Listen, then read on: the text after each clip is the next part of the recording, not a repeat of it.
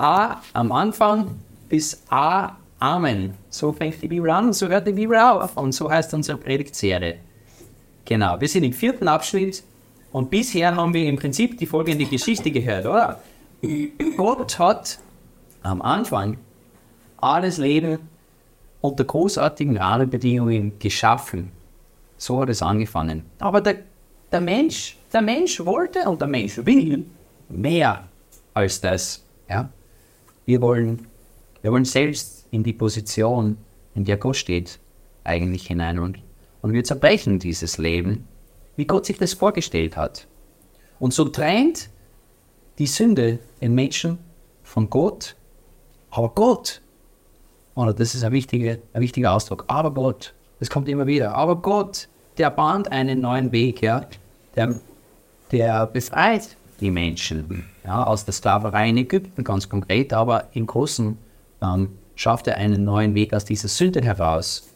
Und diese freigemachten Menschen, die werden uns eben bildhaft in dieser Gruppe, in diesem Volk Israel gezeigt. Ja?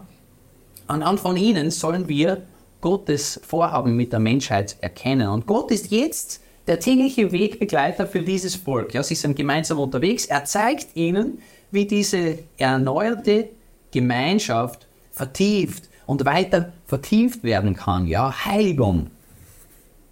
Und eben dieser zerbrochene Mensch soll wieder diesem Gott, seinem Vorbild, seinem eigentlichen Ebenbild wieder ähnlich sein. Ja. In der Bibel haben wir es mit einer Beziehungsgeschichte zu tun. Ja. Die ganze Zeit wird eine Beziehung erzählt. Glaube ist nicht in dem Sinne als eine Religion, sondern eine Beziehung. Wenn ich glaube, dann habe ich Beziehung zu Gott. Eine Freundschaft mit ihm. Ich lebe zusammen mit ihm. Gott ist unterwegs mit seinen Kindern. Seite an Seite bewegt man sich durchs Leben. Und zwar auf einer geistlichen Reise irgendwo, aber die wird in einem geografischen Raum erzählt, ja. Nämlich in der Wüste. Ja, spirituell ist Israel in der Wildnis unterwegs. Ja? Das erzählt uns das vierte Buch Mose. Numeri, die Anzahlen, so übersetze ich das ganz einfach. Ja? Und vielleicht geht es dir ähnlich, oder?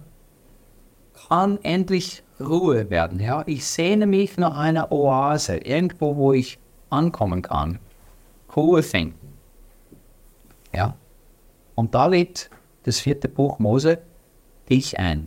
In Kapitel 10, Vers 29. Ja. Wir machen uns auf den Weg. Wir machen uns auf den Weg, sagen sie da, in das Land, das der Herr uns versprochen hat. Komm doch mit uns. Komm mit uns. Dir wird es gut gehen bei uns. Denn der Herr hat viel Gutes versprochen, steht dort. Ja. Gott zwingt niemanden auf eine Reise mit ihm. Ja. Gott zwingt niemanden dazu, mit ihm unterwegs zu sein, eine Beziehung mit ihm zu haben. Also Glauben. Ja, niemand ist gezwungen zu glauben. Aber die Einladung steht und er bietet dir an, ich führe dich zur Ruhe. Ja? Ich führe dich zur Ruhe. Das ist sein Versprechen. Also komm, sei unterwegs mit Gott. Jeden Tag. Die Einladung hat damals gegolten und diese Einladung gilt jedem Menschen heute. Und es ist ja so, oder? An an die Stelle von allerhand Annehmlichkeiten im Land Ägypten, dort hatten sie gutes Essen und so weiter, ist man jetzt plötzlich in der Freiheit gelandet, ja? Weil vorher waren sie alle Sklaven. Sie sind in der Freiheit mit Gott, aber in einer unwirtlichen Gegend. Wüstes Land, Wildnis, ja? Das Buffet ist plötzlich begrenzt, ja? Der Weg, der scheint endlos, ja? Sind wir schon da? Nein. Sind wir jetzt da? Nein. Je länger man unterwegs ist, das erleben wir, glaube ich, auch, oder je länger man unterwegs ist gemeinsam, desto eher kommt Streit auf. Ja, die Chance steigt ganz einfach. Warum hat der das Sagen? Oder warum haben die das Sagen? Und nicht ich oder nicht wir, ja? Warum darf der das machen und ich nicht, ja? Die Leute werden durstig, das ist ja ganz normal in der Wüste, ja? Werden dann durstig. Und man ist fremd, man ist nicht mehr zu Hause, ja? Das sind andere Völker plötzlich. Nicht jeder ist uns freundlich gesinnt, das erlebt man. Und innerhalb von der Gruppe, da kann man gut kämpfen und streiten und anstreckende Krankheiten kommen dazu. Und hat es mit Personen zu tun, die haben ihr eigenes Wohlbefinden, ähm, den eigenen Vorteil im Sinn. Ja, sie denken an sich zuerst und ignorieren dabei alle anderen. Sie fragen, was tut mir gut? Und wo immer du in einer Gruppe solche Einzelpersonen dabei hast, oder? Menschen, die, die, die der Gesellschaft nicht dienlich sind, nicht dienlich verhalten, da leidet die ganze Gemeinschaft drunter. Ja? Alle leiden darunter. Und das erlebt Israel. Und der Weg ist wüst, ja. Die Strecke, die ist lang, lang. Das erlebt Gottes Volk. Wenn du mit Gott unterwegs bist, kann es durchaus sein, dass du dein Leben lang in der Wüste unterwegs bist. Das haben viele, ein großer Teil von den Menschen damals erlebt. Ja. Aber man ist mit Gott unterwegs. Und da ist Freiheit, ja. Ganz wichtig. Und Gott führt seine Kinder auf einem ganz besonderen Weg. Ja, so steht es in Numeri, also 4. Mose 23,9. Für mich ist es ja sehr schwierig vorzustellen. Ich weiß nicht, ob du schon mal darüber nachgedacht hast, ja. Das auszumalen. Also, das sind ja nicht einfach 100 Leute in einer netten Wandergruppe unterwegs oder so, sondern das sind ja Zehntausende, Hunderttausende Menschen. Ein ganzes Volk eben ist hier unterwegs. Das zieht Spuren, oder? Das fällt ja auf. Die kommen ja an, an Städten vorbei, an fremden Königreichen und die merken das, oder? Die beobachten das. Da sind ganz, ganz viele Leute unterwegs. Und die leben auf ganz besondere Art und Weise. Ja? Und einer, ein Mann, der das beobachtet, der das sieht, heißt Balak. Ja? Er ist König, ein König von Moab. Und dieser König ist besorgt. Ja? Er hat Sorgen, als er Israel da auf seine Region zukommen sieht. Oder ein fremdes Volk, ein fremdes Volk kommt in unsere Region. Das ist ja ein Sentiment, das verstehen wir Menschen heute, glaube ich, oder? Ganz viele ähm, kennen diese Sorge. Ein fremdes Volk kommt in unsere Region. Was wird jetzt aus uns? fragt er sich und er sagt in 4. Mose, Kapitel 23, 9 bis 10, ja, von den Gipfeln der Felsen sehe ich es, von den Höhen erblicke ich es, ein Volk, das abgesondert lebt und sich nicht zu den anderen Völkern zählt. Wer kann die Nachkommen Jakobs zählen, die so zahlreich sind wie der Staub? Oder wer kann nur ein Viertel von Israel berechnen? Ja, diese Kapitel 22 bis 24, die berichten, wie dieser Balak, dieser König, dem Volk Israel begegnet. Ich schlage vor, liest das mal, das ist keine langweilige Geschichte, da passieren die schrägsten Dinge. Der Mann hat in der Zeitung gelesen, oder? Er beschreibt so, dass er auf einem Berg oben steht und hinunterschaut und sie schon kommen sieht. Er hat in der Zeitung gelesen und die, der kennt die Nachrichten, wenn die kämpfen, wenn die in den Krieg ziehen, dann sind die siegreich. Ja? Und es sind viele, oder? Er kann sie nicht mal zählen, nicht mal ein Viertel von ihnen. Und wer sich mit denen anlegt, der steigt nicht gut aus. Und er kriegt es mit Angst zu tun, logisch. Er ist ein König, der hat, der hat sich um sein Volk zu kümmern. Er braucht Schutz. Er braucht Sicherheit vor diesem Volk Israel, ja? Und dadurch oder deswegen kommt er nicht militärisch, weil er weiß, da steigt er nicht gut aus. Erstens das. Und zweitens, er ist ein Mann, der erkennt, die sind nicht einfach militärisch gut drauf, sondern da, da ist irgendeine spirituelle Kraft am Wirken, wenn die da unterwegs sind und wenn die kämpfen und so weiter. Ja? Und Barak ruft einen Mann namens Biliam zu sich, ja. Der, also dieser Biliam, der kann nämlich mit der geistlichen Welt umgehen. Ja? Biliam kann ganze Völker segnen. Und er kann auch ganze Völker verfluchen. Ja, und zwar wirksam. Wen Biliam verflucht, der ist wirksam verflucht. Und so einen braucht Balak. Genau den, ja. Das ist der Mann für den Job, Biliam. Und jetzt sind die königlichen Gesandten also unterwegs zu denen und sie bringen die Bestellung des Königs. Ja, bitte einmal verfluchen. Weil da kommt dieses Volk der Erlösten, die, die was aus Ägypten befreit worden sind, da. Du sollst deinen Bann auf sie legen, ja. Der Lohn dafür wird königlich sein. Balak, unser König, der macht dich reicher als reich. Reicher als reich, du kannst es dir gar nicht vorstellen. Wir zahlen dir alles, dass du diese Gruppe Menschen verfluchst. Ja? Aber eine spirituelle Kraft, und das gilt auch heute, die kommt niemals aus den Menschen selbst heraus. Die ist nicht in den Bildern einfach drinnen, sondern jede geistliche Macht hat eine Quelle, oder?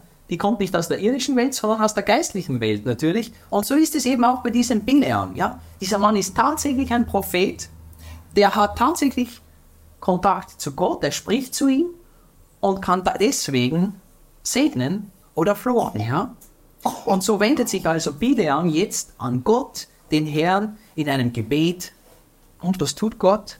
Große Überraschung. Er verbietet natürlich. Er verbietet, dass seine Kinder verflucht werden. Keine Chance. Geht nicht. Da führt kein Weg drum herum. Dieses Volk wird nicht verflucht, ja. Und Bileam weiß sagt, oder? Er spricht Gottes Botschaft in 4. Mose 23, die Verse 20 bis 21 kannst du das nachlesen. Und er sagt, ich erhielt den Befehl zu segnen. Er hat gesegnet und ich kann den Segen nicht aufheben. Ja. Er, er spricht von Gott, sieht nichts Böses in Jakob. Jakob ist ein anderer Name für das Volk Israel. Ja. Er sieht nichts Böses in Jakob und nimmt kein Unheil wahr in Israel. Der Herr, ihr Gott, ist mit ihnen. Er ist ihr König, dem ihr Jubel gilt. So wichtig. Er hat gesegnet und ich kann den Segen nicht aufheben. Ja. Lies diese ganze Geschichte mal zu Hause nach in 4. Mose. Das ist spannend. Aber das ist die Feststellung aus dem Ganzen heraus. Gott sieht nichts Böses in denen, die zu ihm gehören. Ja. Er nimmt an seinen Kindern kein Unheil wahr, sagt Gott. Der Herr ist mit seinem Volk. Er ist ihr König und er verdient ihren Jubel.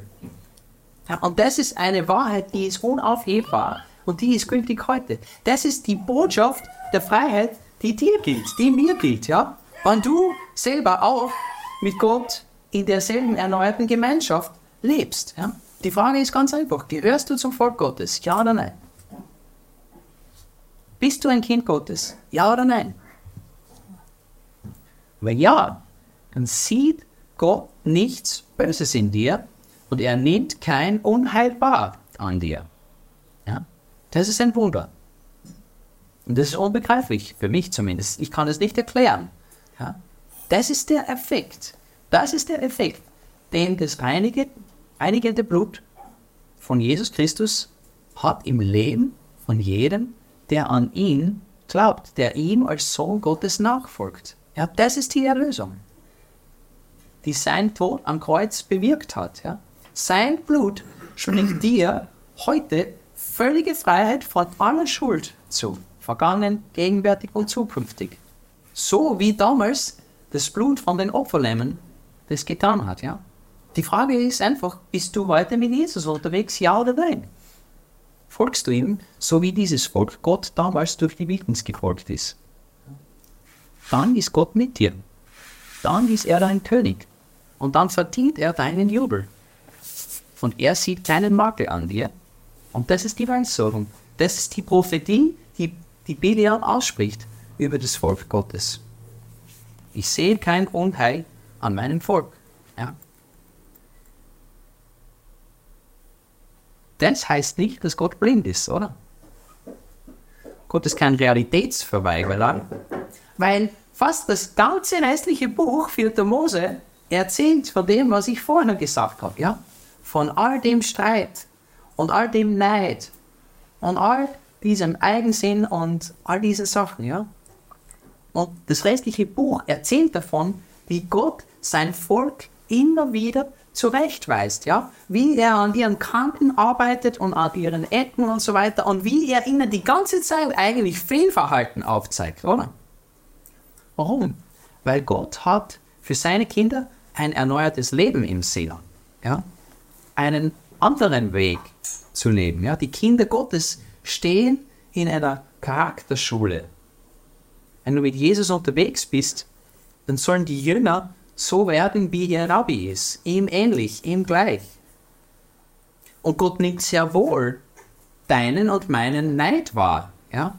Und unseren Eigensinn und unser Misstrauen gegenüber all denen, die in Autorität gestellt sind. Ja, er kennt unsere menschlichen Ideen darüber, wie denn die Dinge gemacht werden sollen und wo denn die Reise hingehen soll und wo wir jetzt lagern für eine Zeit oder ob wir schon weiterziehen sollen. Wohin der Weg gehen soll und der Wind wehen soll. Ja, unsere Ideen. Gott kennt die, ja. Aber er ist der Autor von allem Leben.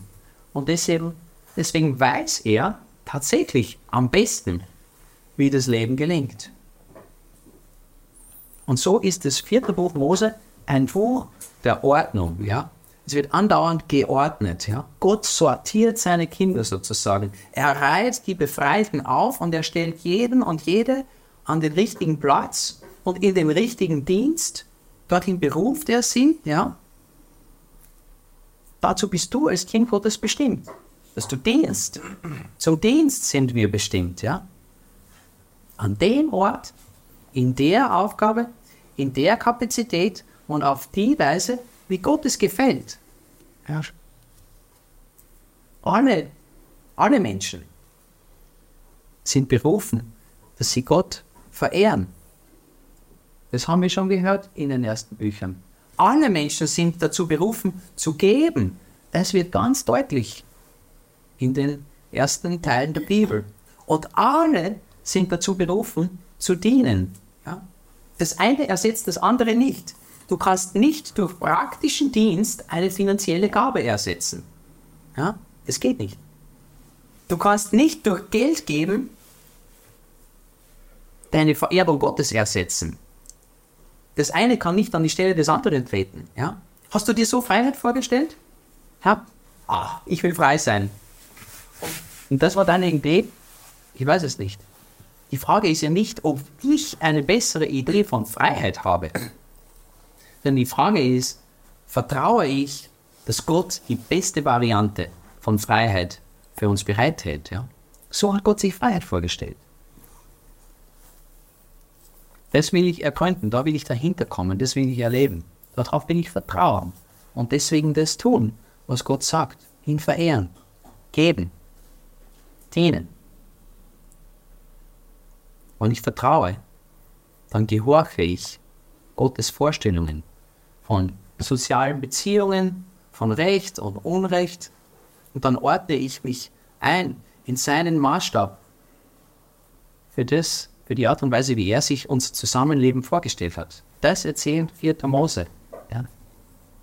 Und das ist, glaube ich, schwierig für uns als, als Europäer vor allem, wo wir so ein Schwarz-Weiß denken. Aber es gibt immer gut oder böse, Option A oder B. Dass es da C bis Z auch noch geben könnte, das kommt uns tendenziell nicht in den Sinn, ja. Es gibt immer nur zwei. Und eins schließt das andere aus in unserem Kopf. Ja? Alles andere ist widersprüchlich. Und alles muss logisch sein für uns, ja. Aber Gott sieht keinen Makel an seinen Kindern und er arbeitet unermüdlich daran, dass das Unheil in ihrem Leben endlich zu Heil wird, ja. Das eine widerspricht dem anderen nicht bei Gott. Gott sieht an mir keinen Makel wenn ich die ganze Zeit das Gegenteil an mir wahrnehmen will. Ja? Ja? Aber Gott weist die Begnadeten zurecht. Ja? Sie sind gerecht gesprochen und doch arbeitet er daran, dass er mich diesem Jesus ähnlich macht. Ja? Und er arbeitet an dir, er will an dir arbeiten, dass auch du diesem Jesus ähnlich wirst. Ja? Besonders als Eltern, glaube ich, kann wir das noch besser vielleicht nachvollziehen. Aber ich liebe meine Kinder und die sind meine Kinder. Da kann passieren, was will. Ja? Du kannst du sagen, was du willst. Ich komme niemals aus meiner Rolle des liebenden Vaters heraus und sie kommen niemals aus dieser Position der Kinder raus. Ob sie wollen oder nicht, dann was sie auch tun. Ja? Es geht nicht. Und trotzdem sage ich ihnen, wo sie sitzen sollen und wie sie ins Auto einsteigen sollen und dass sie sich anschnallen sollen. Und ich stecke sie um die Zeit ins Bett, wo ich sage. Ähm, und ich hole sie auch wieder raus in der Früh ähm, wann ich es sage, und ich schicke sie in die Schule, nicht irgendwann, sondern ich lehre sie ganz einfach, wie ein Leben in meiner Welt gelingen kann. Ja, ich ordne ihr Leben als Vater. Und Gott ist unser Vater und er hat sich diese ganze Welt ausgedacht und noch viel mehr als das. Und so ordnet er unser Leben in seiner Welt, in seiner Realität, die viel größer ist als das, was ich wahrnehmen kann. Und ich kann eigentlich nur sagen, danke Gott, danke Gott, dass du in mir und an mir und in meinem Leben arbeitest, ja. Du meinst es gut mit dir. Ich sehe es nicht immer. Ich verstehe nicht, warum ich jetzt hier bin und nicht dort ähm, und so weiter. Aber ich vertraue, du meinst es gut mit dir und wenn du liebst, dann weißt du zurecht und weil du deine Kinder liebst, deswegen arbeitest du an uns, ja. Und deswegen ist Gott so gut und schenkt allerhand Regeln für unser Zusammenleben in diesem Buch. Ah, da wird eine Ehefrau zu Unrecht beschuldigt. Ohne Beweise. Ich sehe nichts Böses an ihr, ja? Diese Kinder tragen meinen Namen. Wer sie sieht, der erkennt, wie es in meinem Haushalt zugeht. Da kann ich nicht einfach was Schlechtes über den anderen sagen, nur weil es mir gerade einfällt oder weil ich ein Gefühl habe oder so, ja. Deswegen schützt Gott die Ehe. Beide Partner, ja. Oder er schafft Alterslimits für den Militärdienst. Und er beschränkt, wer wie viel Verantwortung in der Gesellschaft zu tragen hat. Ja. Und auf einen gewissen Bereich. Und er setzt fest, wie hoch die Abgaben sein sollen für den Priesterdienst. Er sagt, so viel ist gut. Ja. Und er befiehlt Ruhetage, ja. Das verstehen wir, also ich weiß nicht, ob wir es verstehen, aber wir brauchen das ganz besonders heute, dass hier uns jemand Ruhetage befiehlt, weil wir leben in einer Zeit, wo Ruhe fast unmöglich ist, ja fast verpönt manchmal, ja, je nachdem, wo man sich bewegt. Gott befiehlt Ruhe und er legt fest, ihr sollt Feiertage feiern. Ja, weil es gibt Menschen, die können nicht feiern, die können sich nicht freuen, schöne Dinge genießen, das ist unmöglich für manche. Gott befiehlt Feiertage. Wow so böser Gott. Ja. Haben wir uns so Freiheit vorgestellt? Ein Gott, der uns sagt, wie viel wir geben sollen. Ein Gott, der uns sagt, dass wir mal aufhören sollen mit dem Arbeiten. Ein Gott, der ähm, Limits setzt, ganz einfach. Ja? Du hast die Gelegenheit heute, dass du einfach einen weiteren Schritt setzt in dieser Reise, ja, in diesem Leben, mit Gott. In Gottes gesegneter Freiheit. Ja. Zuallererst, indem du ganz einfach auf diese Einladung mit Ja hoffentlich antwortest, die ich schon vorgelesen habe, aus 4. Mose 10, 29. Wir machen uns auf den Weg. Wir machen uns auf den Weg in das Land, das der Herr uns versprochen hat. Hier ist nicht Ende der, das Ende der Reise, ja, da wo wir heute sind. Wir wollen woanders hin. Ja? Aber wir sind auf der Reise. Komm mit uns.